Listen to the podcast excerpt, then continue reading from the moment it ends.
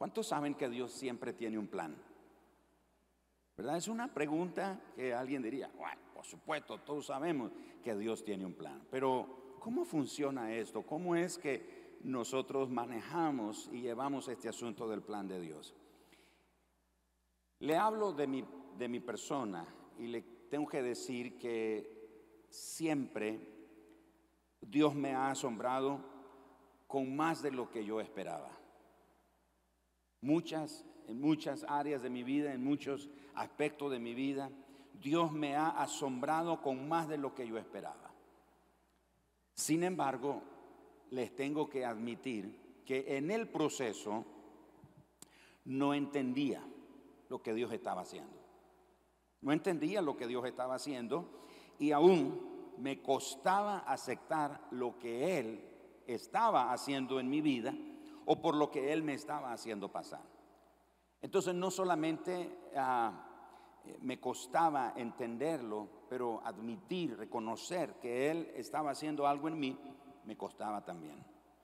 Sin embargo, en su amor y en su bondad, Dios me ha ayudado a comprender que mis planes, mis planes no salieron como yo quería porque Él tenía un plan, Él tenía un buen plan.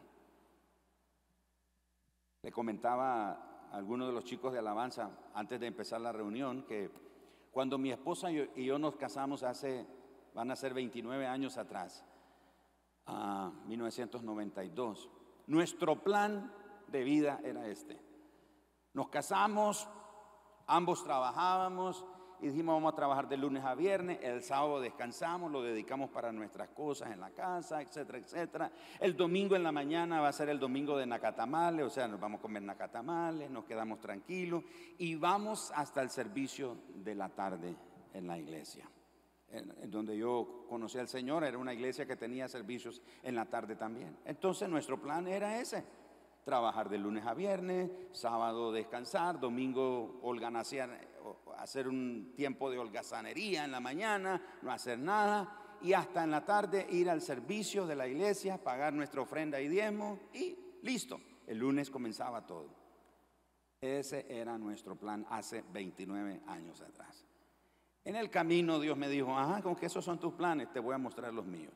Y me metió por unos asuntos, por unas experiencias y unos caminos que, como dije, en el momento, en el proceso, yo no entendía. Me costó aceptar lo que Dios estaba haciendo en mi vida. Hasta que comprendí que Él tenía un mejor plan para mi vida. Resulta que usted también ha estado batallando con los planes de Dios en su vida. Porque muchos de sus planes no han salido como usted esperaba. Pero Dios también a usted lo ha asombrado con un buen plan para su vida con un buen plan para su destino, con un buen plan para su futuro y para su propósito. La Biblia está llena de ejemplos de muchas personas que también experimentaron lo mismo que, que usted y que yo, que teníamos nuestros propios planes, pero no resultaron como creíamos y Dios nos reveló los planes que Él tenía. Estas personas tenían planes que no funcionaron, no les resultaron, y veamos algunos ejemplos. Abraham y Sara. El plan de Abraham y Sara era sencillamente ser padres de un hijo. Ese era el plan de ellos. Eso era lo único que querían en la vida. Porque Dios habla con Abraham y Abraham le dice, Señor, pero es que uy, me has bendecido, me has dicho que voy a hacer aquí, bendición a las naciones, todo tengo, pero no tengo un hijo, no tengo un heredero. Así que el plan de Abraham y Sara era ser padre de un hijo. Pero el plan de Dios es que ellos fueran padres de naciones. José era ambicioso, era un hombre con muchos sueños y eran unos sueños muy ambiciosos. Pero el plan de Dios era usar la vida de José para preservar la vida de muchas personas. Gedeón, el plan de Gedeón era sobrevivir, porque el pueblo estaba siendo asediado por los madianitas, así que está escondido con su familia, sale de su escondite a trabajar un poco unas espigas de trigo, de cebada ahí en el campo como pudo, y está escondido. Así que el plan de Gedeón es sobrevivir, pero el plan de Dios era liberar a la nación. El plan de Noemí, el plan de Noemí era amargarse, vivir el resto de su vida amargada, porque se muere el esposo, se mueren los dos hijos y entonces ya no tiene más, perdón, no tiene más descendencia. Así que ella dice, ya no me llamen más Noemí, llámenme Mara, que significa amarga o amargura. Llámenme Mara, amargada, porque yo ya no tengo propósito de vida. Entonces el plan de Noemí era el resto de su vida ser la persona más amargada. Sin embargo, el plan de Dios era cuidar el linaje de Jesús a través de Noemí y su relación con su nuera Ruth. David, el plan de David, el sueño de David era construirle un templo al Señor. Tanto que mandó a traer el arca del pacto allá en la casa de Obededón, y todos conocemos la historia, lo que pasó. Finalmente logra llevar el arca del pacto a Jerusalén y construye lo que se conoce hasta hoy como el tabernáculo de David. Así que el sueño, el plan de David era construir un templo, pero Dios no se lo permitió. Porque el plan de Dios era edificar un reino. Porque cuando el Señor le habla a David, le dice, no, David, tú no vas a construir ese templo, va a ser tu hijo. Y si tú y tus hijos andan en mis caminos, guardan mis mandamientos, etcétera, le dice, ¿sabes qué va a pasar? Que no faltará varón que se siente en tu trono y de tu linaje se levantará uno cuyo reino no tendrá fin y su trono permanecerá para siempre. Ese no es más que Jesús. Entonces David tiene el plan de construir un templo, pero Dios tiene el plan de edificar un reino. Un reino. Jonás, el profeta que huyó, su plan era de juicio y castigo. Todos conocemos, Jonás huye de Dios, del llamado, finalmente llega a Nínive predica y se queda en lo alto de una montaña esperando que el fuego cae del cielo y consume a la ciudad de Nínive. Jamás esperó Jonás que después de predicar el rey y toda la nación se arrepienten y Dios tiene misericordia. Y Dios, y Jonás se enoja con Dios, le dice, para eso me mandaste a predicar, para eso me mandaste a declarar que venía juicio y castigo sobre ellos si no se arrepentían. Y Dios dijo, pues, Jonás, tu plan era ese, pero el mío era mostrar misericordia. Saulo de Tarso. El plan de Saulo era exterminar el Evangelio. Sale de Jerusalén con cartas de autorización para perseguir, arrestar, arrastrar a todos los cristianos porque el plan de Pablo es detener el avance del Evangelio. Pero el plan de Dios es expandir el Evangelio a través de la vida de Pablo. Así que a lo largo de toda la Biblia encontramos muchos ejemplos de una gran cantidad de personas que tenían su propio plan de vida, el Señor se los arruina y les muestra un mejor plan para ellos. Acompáñenme a ver en Éxodo 14 cómo Dios cambió los planes que el faraón tenía para el pueblo de Israel. ¿Qué ocurre en Éxodo capítulo 14? Todos conocemos, es la salida del pueblo de Israel de la esclavitud. De manera que acompáñeme ahí a Éxodo capítulo 14 y vamos a ir leyendo y parafraseando algunos de los versículos. Y encontramos aquí que básicamente el plan del faraón es perseguir, atrapar, esclavizar nuevamente y si tiene que matar, a los israelitas, lo va a hacer. Vea lo que ocurre. Habló el Señor a Moisés diciendo, dile a los hijos de Israel ah, que den la vuelta y acampen delante de Piairo, un sinnúmero de lugares geográficos. Verso 3, el faraón dirá que los hijos de Israel están encerrados, que no tienen escapatoria. Verso 4, yo endureceré el, endureceré el corazón del faraón para que los siga pero seré glorificado en Faraón y en todo su ejército, y sabrán los egipcios que yo soy Jehová. Versículo 5 y verso 6 dice que el faraón vuelve en sí. Dice, ¿cómo es posible? ¿Qué fue lo que hicimos? Dejamos ir a todos los israelitas, un pueblo de más de un millón de personas, que eran la fuerza de trabajo del imperio egipcio. Así que en verso 6 al verso 7 encontramos que el faraón prepara su ejército, sus carros y se da a la persecución. El verso 8, endureció el Señor el corazón del faraón y él siguió a los hijos de Israel, pero los hijos de Israel habían salido con mano poderosa. Siguiéndolos, pues los egipcios con toda la caballería, los carros del faraón, su gente de a caballo, todo su ejército. Verso 10, cuando el faraón se hubo acercado, los hijos de Israel alzaron sus ojos y aquí los egipcios venían tras ellos, por lo que los hijos de Israel temieron en gran manera y clamaron al Señor. Versículo 11 al 12, el pueblo se queja y le dice a Moisés, ¿no te dijimos esto, Moisés? De esto se trataba lo que te dijimos muchas veces. ¿Por qué nos sacaste de Egipto? Mejor nos hubiéramos quedado en Egipto. Moisés responde, verso 13, no teman, estén firmes y vean la salvación que el Señor hará hoy con vosotros, porque los egipcios que hoy habéis visto, nunca más para siempre los veréis. Jehová peleará por vosotros y vosotros estaréis tranquilos. En el verso 15, el Señor le dice a Moisés, Moisés, ¿por qué clamas a mí? Dile al pueblo que marche.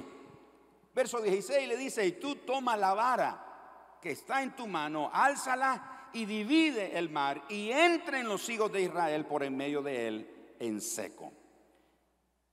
Y aquí, verso 17, endureceré el corazón de los egipcios y me glorificaré en Faraón. Verso 18, y sabrán los egipcios que yo soy Jehová cuando me glorifique en Faraón. Verso 19 dice que el ángel del Señor iba delante del campamento de Israel se apartó e iba en pos de ellos y asimismo la columna de nube iba delante de ellos, que iba delante de ellos, se apartó y se puso a sus espaldas. E iba entre el campamento de los egipcios y el campamento de Israel. Verso 21, extendió entonces Moisés su mano sobre el mar e hizo Jehová que el mar se retirase por el recio viento toda aquella noche y volvió el mar en seco y las aguas quedaron divididas.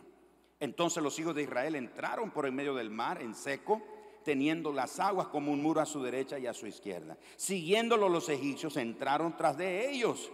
Aconteció a la vigilia de la mañana que Jehová miró el campamento de los egipcios desde la columna y quitó las ruedas de sus carros y los trastornó gravemente. Entonces los egipcios dijeron, huyamos de delante de, de Israel porque Jehová pelea por, por ellos contra los egipcios.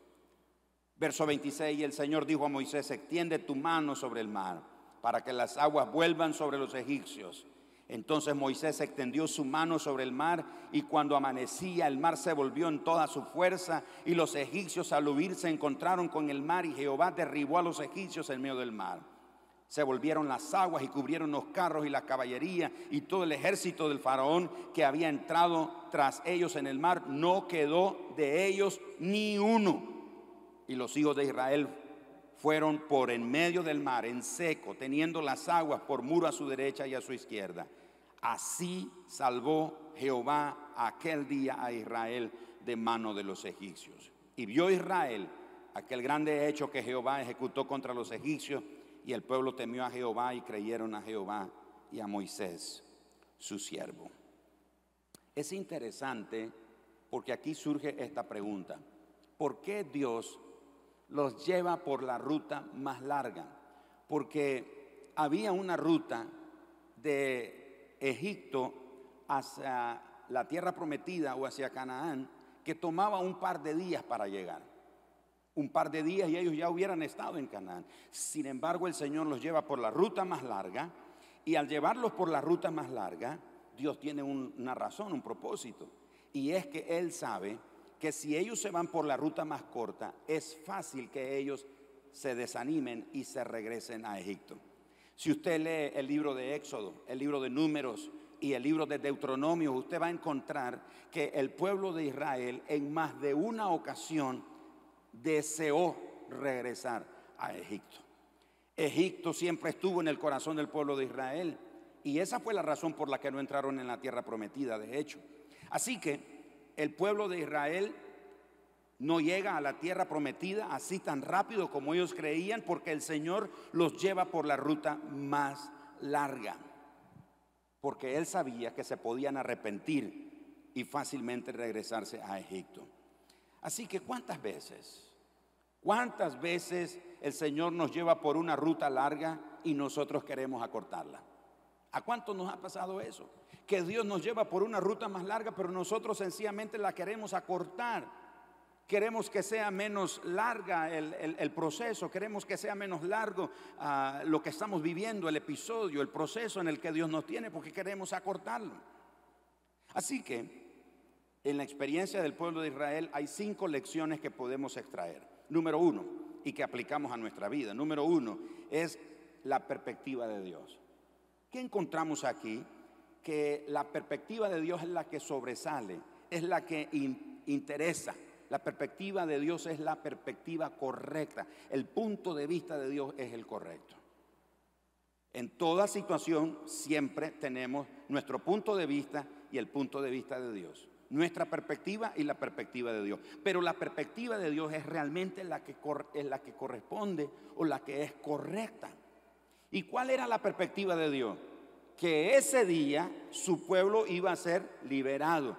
Que ese día los egipcios que ellos habían conocido nunca más los iban a volver a conocer. Que ese día ni uno de los egipcios iba a ser rescatado, iba a sobrevivir. Y que ese día el Señor se iba a glorificar sobre Faraón y sobre su ejército y que iba a liberar definitivamente a su pueblo. Esa es la perspectiva de Dios.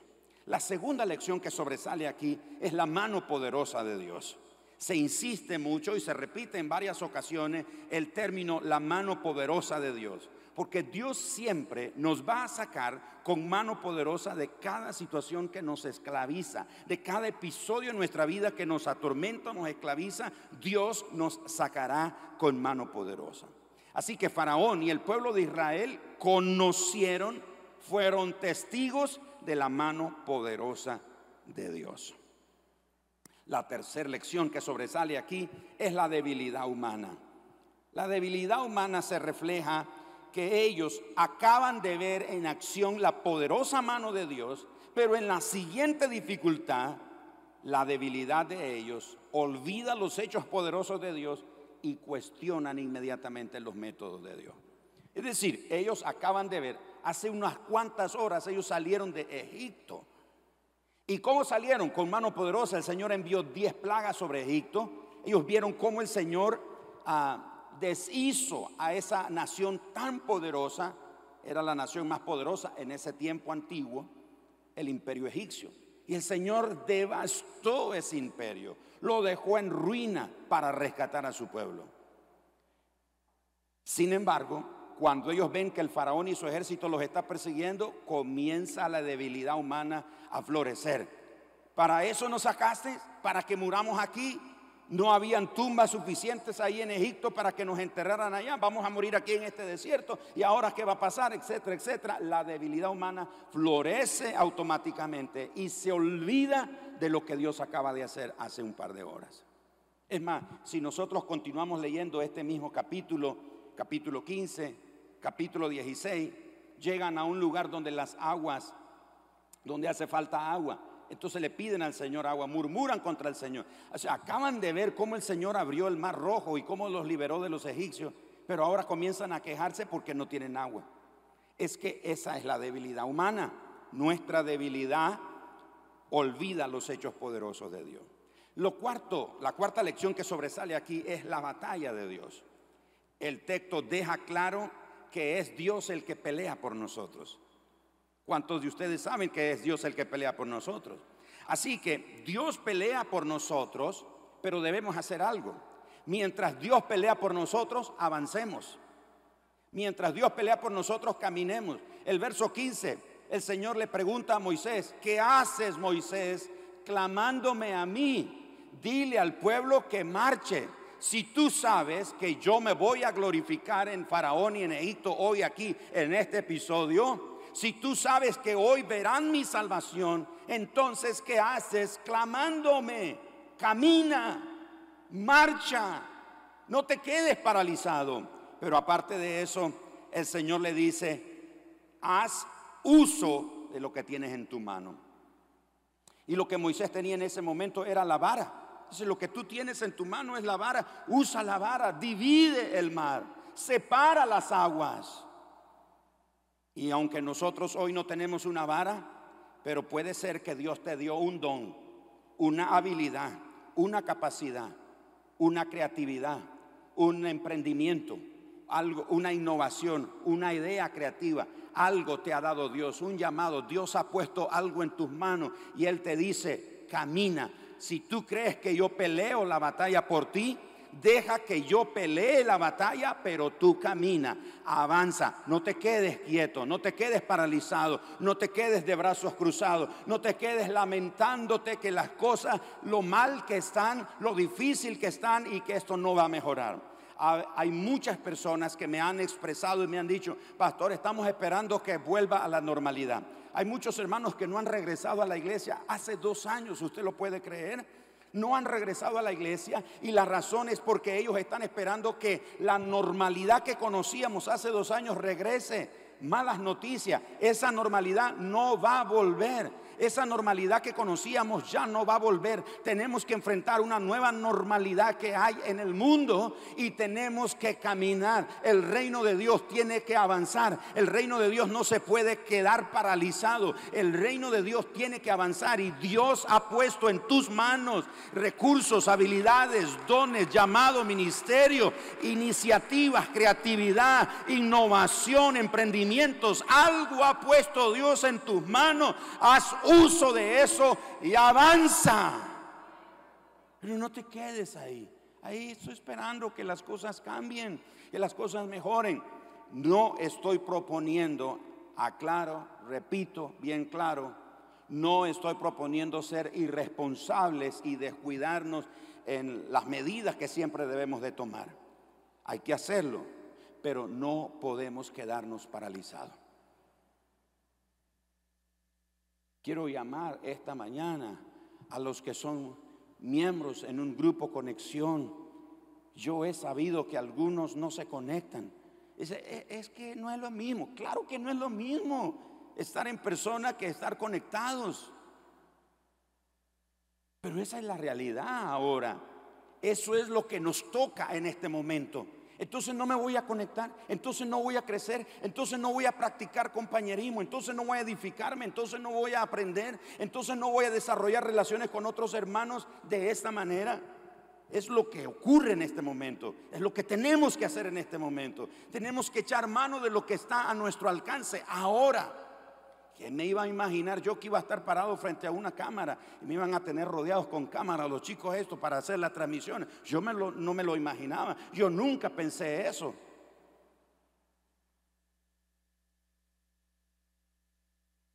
Yo comencé mi canal de YouTube, Pastor Gerardo Ampía, así aparece. Yo lo comencé con ese asunto de la pandemia, porque ¿cómo hago para ministrar? La familia, los matrimonios. Entonces comencé con ese canal para comenzar a compartir ah, mensajes y pensamientos a los matrimonios. Así comencé. Yo no tenía por aquí en mi mente un día tener un canal.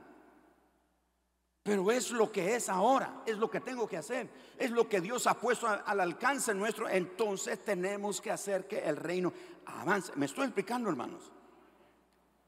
Eso no es tiempo de, ay, es que no se puede. Eh, eh, no, no, no. Hay que avanzar.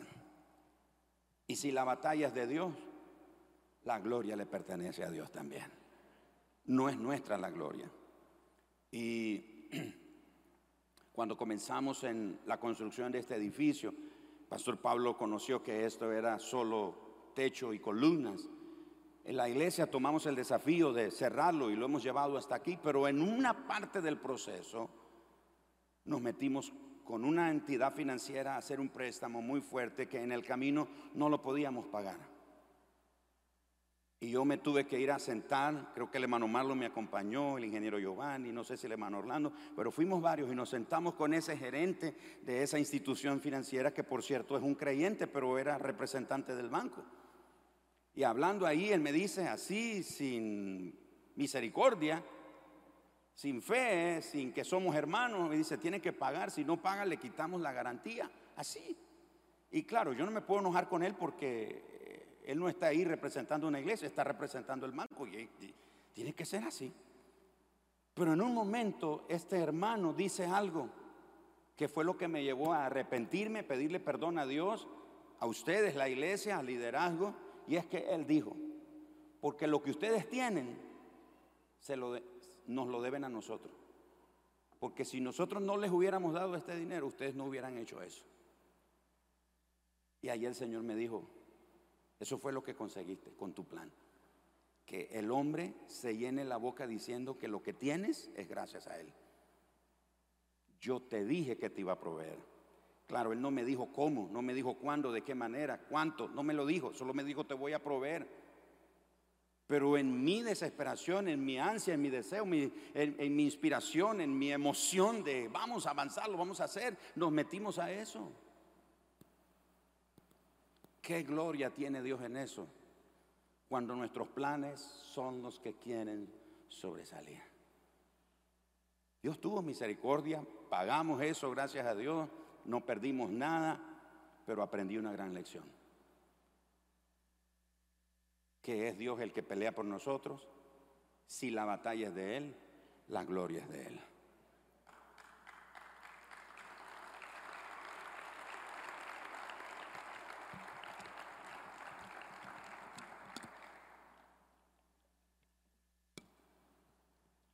¿Cuánta gloria le hemos robado a Dios con nuestros propios planes? Hemos hecho nuestros propios planes, hemos persistido con nuestro propio plan y Dios nos lleva gloria en eso. Pero aquí nos enseña que si la batalla es de Dios, la gloria es de Él. Número 5. Hay un mar rojo para cada día, el mar rojo de cada día. Hemos leído en la oración del Padre nuestro, el pan nuestro de cada día, dánoslo hoy, ¿no es cierto? Pues este pasaje nos dice que también nosotros podemos tener un mar rojo cada día. ¿Cómo así? Bueno, el verso 30 dice, así salvó Jehová aquel día a Israel. Cuando yo leí ese pasaje, esa porción, pensé en esto. Quiere decir que si hubiera sido necesario otro mar rojo, y por supuesto, hay eventos, hay cosas que Dios ha hecho que no se volvieron a repetir, pero porque no se vuelvan a repetir no significa que son grandiosas, asombrosas e increíbles, pero no significa que Dios no pueda volver a hacerlo. Lo voy a repetir porque parece que no lo agarraron. El hecho de que en la Biblia se repitan o no se repitan más de una vez algunos hechos poderosos y gloriosos que Dios hizo, no significa que Dios no es capaz de volverlos a hacer. Dios lo puede volver a hacer. Así que me llama la atención ese versículo cuando dice, así salvó el Señor a Israel aquel día. Quiere decir que hay un mar rojo de cada día. Cada día nosotros podemos enfrentarnos a un mar rojo y cada día veremos al Señor obrando en una forma increíble y asombrosa en nuestra vida. Si usted no ve a Dios delante suyo, no crea que Dios lo abandonó. A veces nosotros pensamos, Señor, no te veo, no veo que, me estés ayudando, no veo que delante de mí las cosas estén marchando. Tengo buenas noticias para ti. Que no veas a Dios delante tuyo no significa que Él te abandonó lo que Él está haciendo es cuidando tus espaldas. Porque sabe que el enemigo solo ataca por la espalda. Él solo ataca por la espalda. ¿Y qué hizo Dios para guardar la espalda de su pueblo? Se puso entre el ejército del faraón y el pueblo de Israel. Se puso en medio de ellos. De manera que Dios no permitió que nunca los egipcios alcanzaran al pueblo de Israel. El enemigo no te va a alcanzar. El enemigo no te va a destruir, él ruge, él amenaza, él hace todo lo que quiere hacer para intimidarte y meterte miedo y pareciera que te va a alcanzar. Te lo aseguro, el Señor está tras tuyo como tu retaguardia. Él te está guardando, Él está guardando tus espaldas, Él te está defendiendo.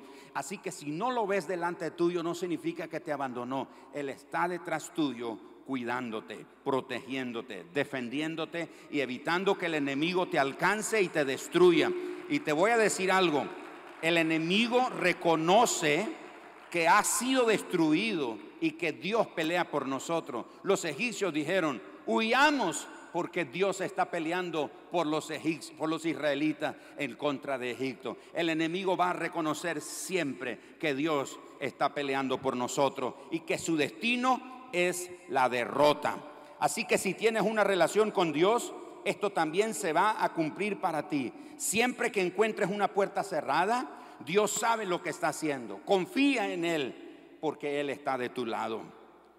Él está de tu lado. Él tiene un plan, pero su plan nunca se va a hacer realidad si no persiste, si no persevera. Tu parte es perseverar, es insistir, es persistir y la parte de Dios es hacer que todas las cosas obren para bien a los que aman a Dios. Así que si te detienes cuando encuentras un obstáculo, si te detienes cuando encuentras una puerta cerrada, no culpes a la puerta, no culpes al obstáculo por tu fracaso, porque el obstáculo no está ahí para detenerte. La puerta cerrada no está ahí para decirte no hay pase. La puerta cerrada, el obstáculo está ahí para decirte hay un camino mejor, hay otro plan, hay un plan mejor, hay un plan que Dios tiene. Así que no culpes la puerta cerrada, no culpes por tu fracaso o por tu falta de avance los obstáculos que se han presentado en tu vida. No los has leído bien, no los has interpretado bien. Ellos no están ahí diciéndote no hay pase solamente. Ellos están diciéndote hay otro camino, hay otra puerta, hay otra salida, hay otro plan que Dios tiene. Y el plan de Dios es lo mejor para nosotros. Vamos a darle al Señor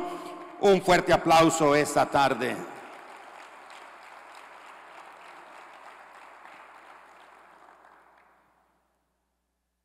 El enemigo no va a atacarte por la derecha o la izquierda, porque hay muros del Señor cuidándote. El texto dice que el Señor levantó las aguas que dividió, hizo un gran muro a la derecha y a la izquierda del pueblo de Israel. El único camino por donde el enemigo podía ir era detrás de ellos, pero jamás los alcanzó, porque Dios estaba en medio del pueblo de Israel y de los egipcios. ¿Qué podemos hacer si nos encontramos con un escenario como ese? Tres recomendaciones. Tres recomendaciones muy sencillas. Número uno, no se desanime por las pruebas y los contratiempos que repentinamente le sobrevienen no se desanime por las puertas, las pruebas, perdón, y los contratiempos que repentinamente le sobrevienen. El propósito de este mensaje hoy es animarnos a cobrar esperanza y fuerza en el Señor y no estar diciendo, Señor, ¿qué pasó? Porque algunos de nosotros teníamos planes antes de que la pandemia con todos sus efectos devastadores llegaran al mundo. Algunos de nosotros teníamos planes de negocio, pensábamos en, dijimos, hace unos años atrás dijimos, para el 2020, el 2019, etcétera, voy a hacer esto, voy a tener aquello, voy a alcanzar aquello, estaré en tal lugar, haré aquello, lo otro, pero nos damos cuenta que ahora los planes vinieron a pique, se derrumbaron. ¿Y qué hacemos ahora entonces? Tranquilo. Dios siempre tiene un plan, un buen plan para nosotros. Y aunque las cosas no están funcionando como nosotros queríamos o quisiéramos, no significa que el plan de Dios no va a funcionar. Así que no se desanime por las pruebas, no se desanime por los contratiempos. Estaba yo en Miami en marzo del 2019, había estado en, el Paso, Texas, en, la iglesia del pastor Chris Richard. Y nos estábamos preparando para un evento de hombres que íbamos a hacer en octubre del 2019. Fui a eso, a esa conferencia. y los planes con el pastor Chris Richard, el ministerio de hombre a hombre, es que veníamos para hacer en octubre un evento para hombres. Llego a Miami para reunirme con otros hermanos y un tiempo con mi familia. Y estando ahí, las cosas comienzan a empeorarse. Comienzan a empeorarse. De hermana Igna de Colombia dice, no puedo ir. Quique Pavón de España dice, no puedo salir, están cerrados los aeropuertos de Estados Unidos me comienzan a decir, no sabemos qué va a pasar, no podemos ir. En un momento tuvimos que hacer un video, el pastor Rafael Holland y yo, hacer un video y publicarlo. Miren, este, no, vamos a poder hacer, vamos a esperar que pase esto. Pensábamos que iba a ser unos, unos meses. Dijimos marzo, de aquí a junio lo hacemos. Y miren dónde estamos. 2020, octubre. Y no hemos podido hacer la conferencia para los pastores. ¿Qué hacemos? No, no nos desanimemos por eso. Porque han sobrevenido cosas repentinas que nosotros, que no estaban en nuestro escenario, no estaban en nuestro plan de vida. En nuestro plan de vuelo no estaban. Pero escuche esto, algo que esté hoy en nuestra vida ocurriendo, el hecho de que eso no sea parte del plan nuestro o de nuestro plan de vida, no significa que Dios no use eso para sus propósitos. Señor, yo no acepto eso. Yo no recibo eso, Señor. Y no faltan los que toco madera. O los más cristianos, cruz, cruz, cruz, cruz, cruz. No lo recibo, no, no. No se trata de eso.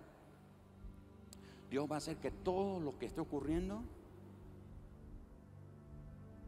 redunde para mostrarnos el mejor plan que Él tenía para nosotros. Así que no se desanime por las pruebas y los contratiempos repentinos. Número dos, persista en Dios como nunca antes en su vida. Hay hermanos que no han regresado dos años, hace dos años no han regresado a esta iglesia y a muchas otras congregaciones. Nuestra asistencia aquí en esta iglesia es como el 30% solamente de toda la congregación.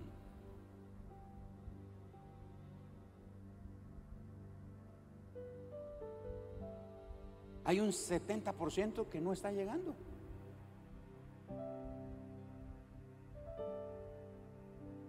Persista en Dios como nunca antes en su vida. Este no es tiempo de aislarse. Este no es tiempo de esconderse.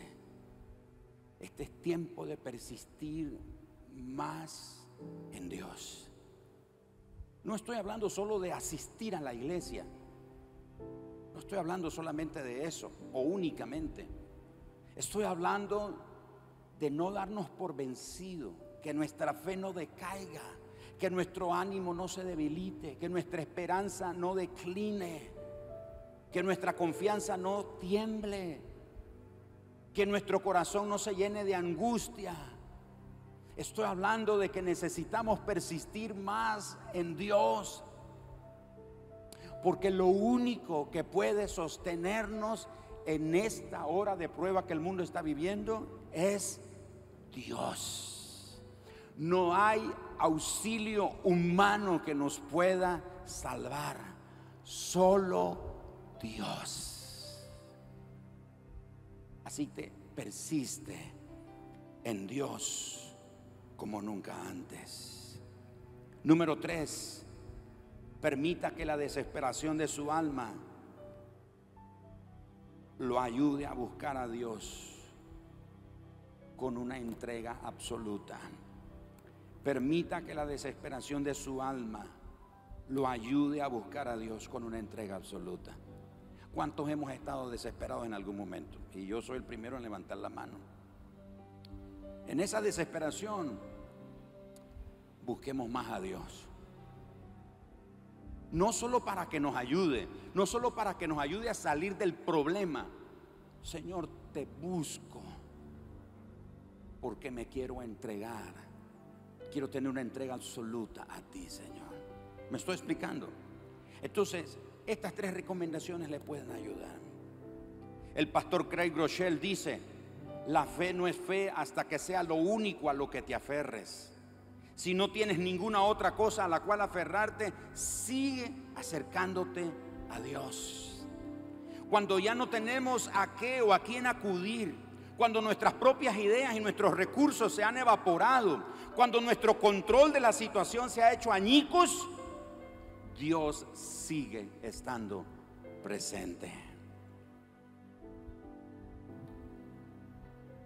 Levante su mano y diga, Dios todavía tiene. Y, yo sé que es la hora del almuerzo y como que ya hay más hambre, ¿verdad? Pero vamos a hacerlo con ganas.